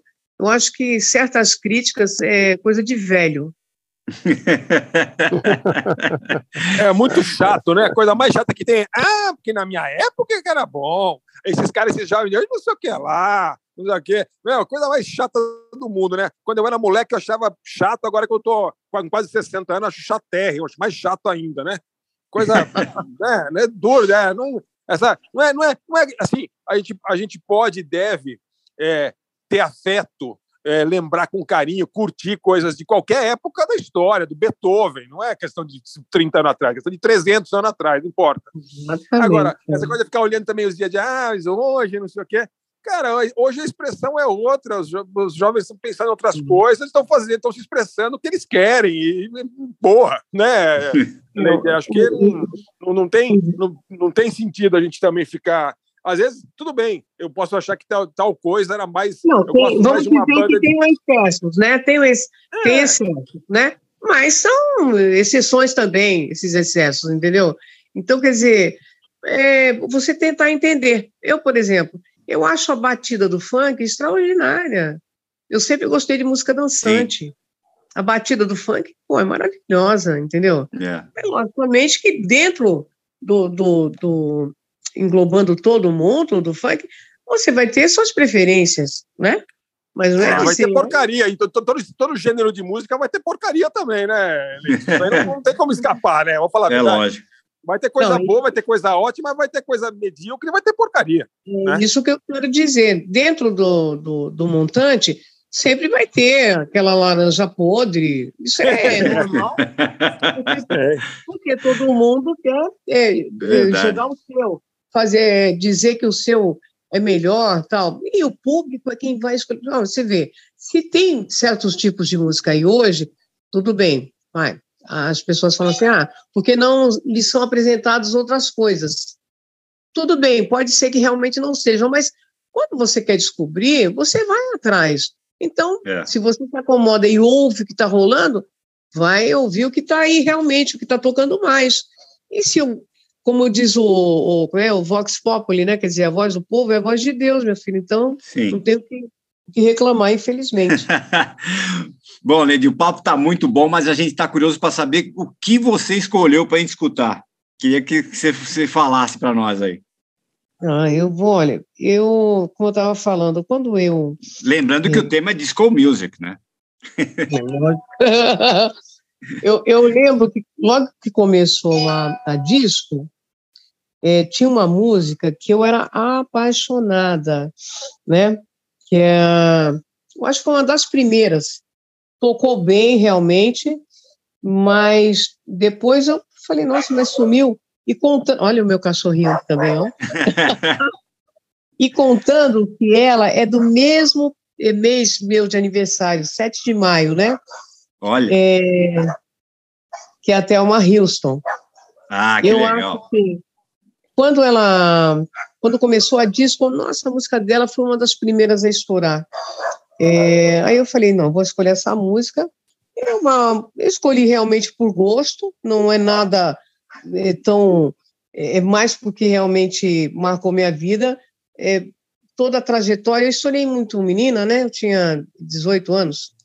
Então, é, Don't Leave Me This Way, foi uma É, música que era uma música era uma música que era romântica, né? É, o tema dela e marcou, me marcou assim por isso. Depois disso, eu veio a noite vai chegar, aí pronto. Eu pouco ouvi a Thelma é, de novo assim. É, Então, essa foi- música é de 76, estava olhando aqui. É, Leave então. Me This Way, é de 76, uma regravação né, de 1976. Exatamente. E a outra música é, logicamente, da, da, da minha musa inspiradora, né?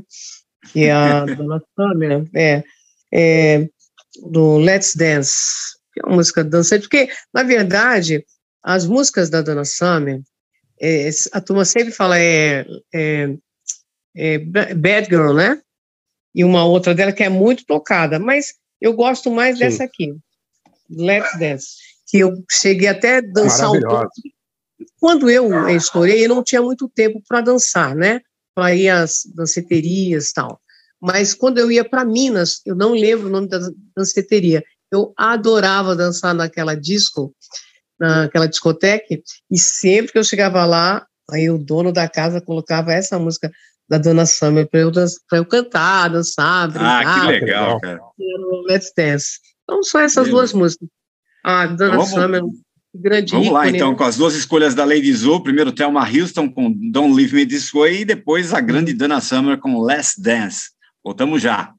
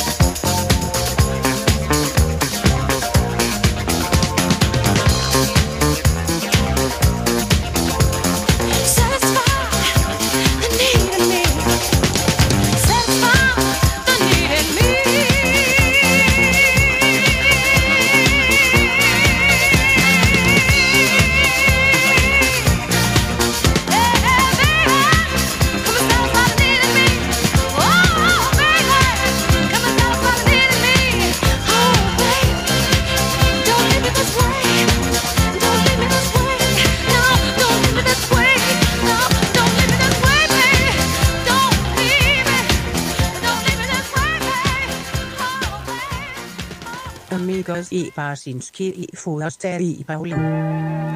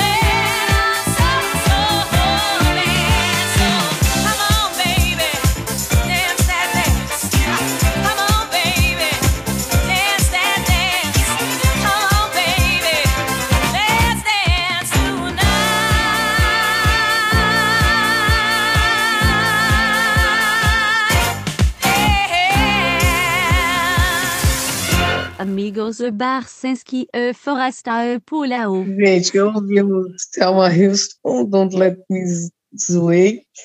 E Dana Summer, Let's Dance.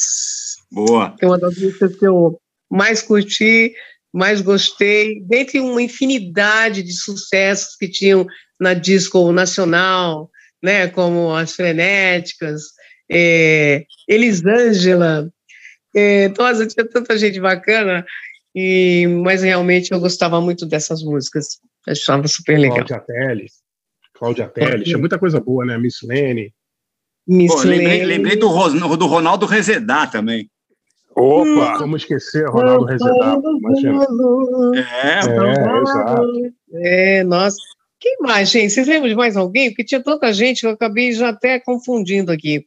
Olha, disco, disco mesmo não é, mas uma, uma banda que eu quase toquei aqui, porque eu achei que não é tão disco, mas é, até que tem a ver com o mundo do Black Coco, aí era a banda Black Hill, né, cara? A banda Black Hill era animal, né? É, a É, banda mas Black é Hill mais, caía mais pro outro soul, né? Funk, né? É mais funk, É. soul, tal, eu sei, mas, tinha, mas mas quando chegou essa época também, já começou a puxar um pouquinho para disco, assim, né? É, todo Sim, mundo queria sim, esses caras todos. Pai- Painel de controle, essas bandas todas tocaram discoteca, né? Muito engraçado. É, pois é. Né? Muito bom, cara. Bom, valeu, então, boa, pô. É, bom, a gente vai fechar o programa. A gente, lógico, que não vai deixar de fechar o programa tocando A Noite Vai Chegar, claro. Mas, pô, antes a gente queria, Lady, te agradecer demais. é, a honra de, de, de, de ter de participar do nosso podcast foi, foi demais mesmo, assim. Fantástico, É. fantástico, demais. Muito, muito Eu é que orgulho. agradeço. Vocês são super fera, conhecem tudo também, né? Nossa senhora, vocês falaram umas coisas que eu até aprendi. que isso.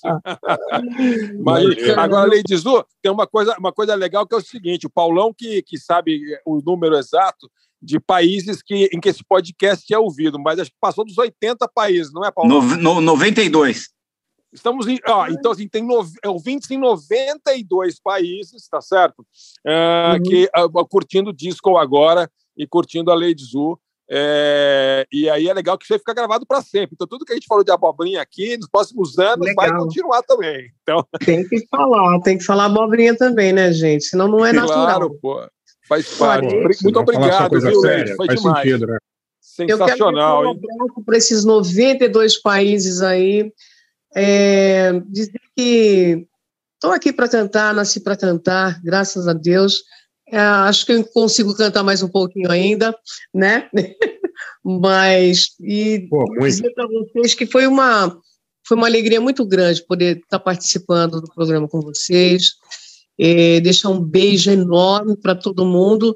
Logo, logo tem novidades aí com o DJ Meme e o Charles Gavan. É, Boa. que legal. E a gente vai caminhando aí, fazendo música, cantando e trabalho novo daqui a pouco, tá bom? Um beijo E, grande. e Lady, Legal, é, é, onde que o pessoal te encontra? No Instagram, você lembra? É o- Então, olha, o Instagram, gente, é Ladyzu Underline Oficial. Tá. Tá. Justamente Legal. porque o outro foi hackeado, então eu tive que criar esse outro novo. É, Ladyzu Underline Oficial e aí o, o Facebook também é Ladyzu é, Oficial. Enfim, mas Maravilha. eu quero, eu quero agradecer Maravilha. o carinho de vocês é, por ter me convidado. Eu Acho super bacana esse tipo de formato, né? Esse formato, né? Hoje em dia, né? É. É, deixar um abraço grande para vocês. É, cada vez mais sucesso. Mandar um beijo para a Maria Fernanda também, que é meu É. apoio, né? De Obrigado internet. E é isso aí. A gente vai se vendo por aí. É isso aí. Muito Obrigado, bom. viu, Lady? Bom, então fechamos Muito então o programa de hoje, pô, ouvindo o grande sucesso da vida de Lady Zu, A Noite Vai Chegar. A gente volta aí daqui a pouco no episódio 87. Valeu? Valeu, Então é galera. isso Muito aí. obrigado, Valeu, Lady. Zu. Valeu, amigos. Um abraço.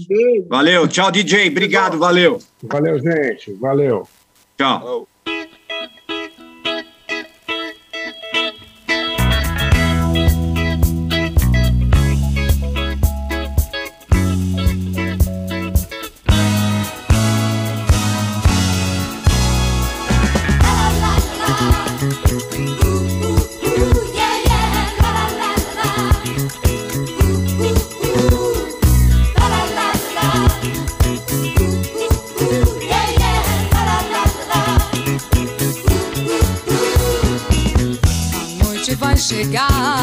Meu pensamento está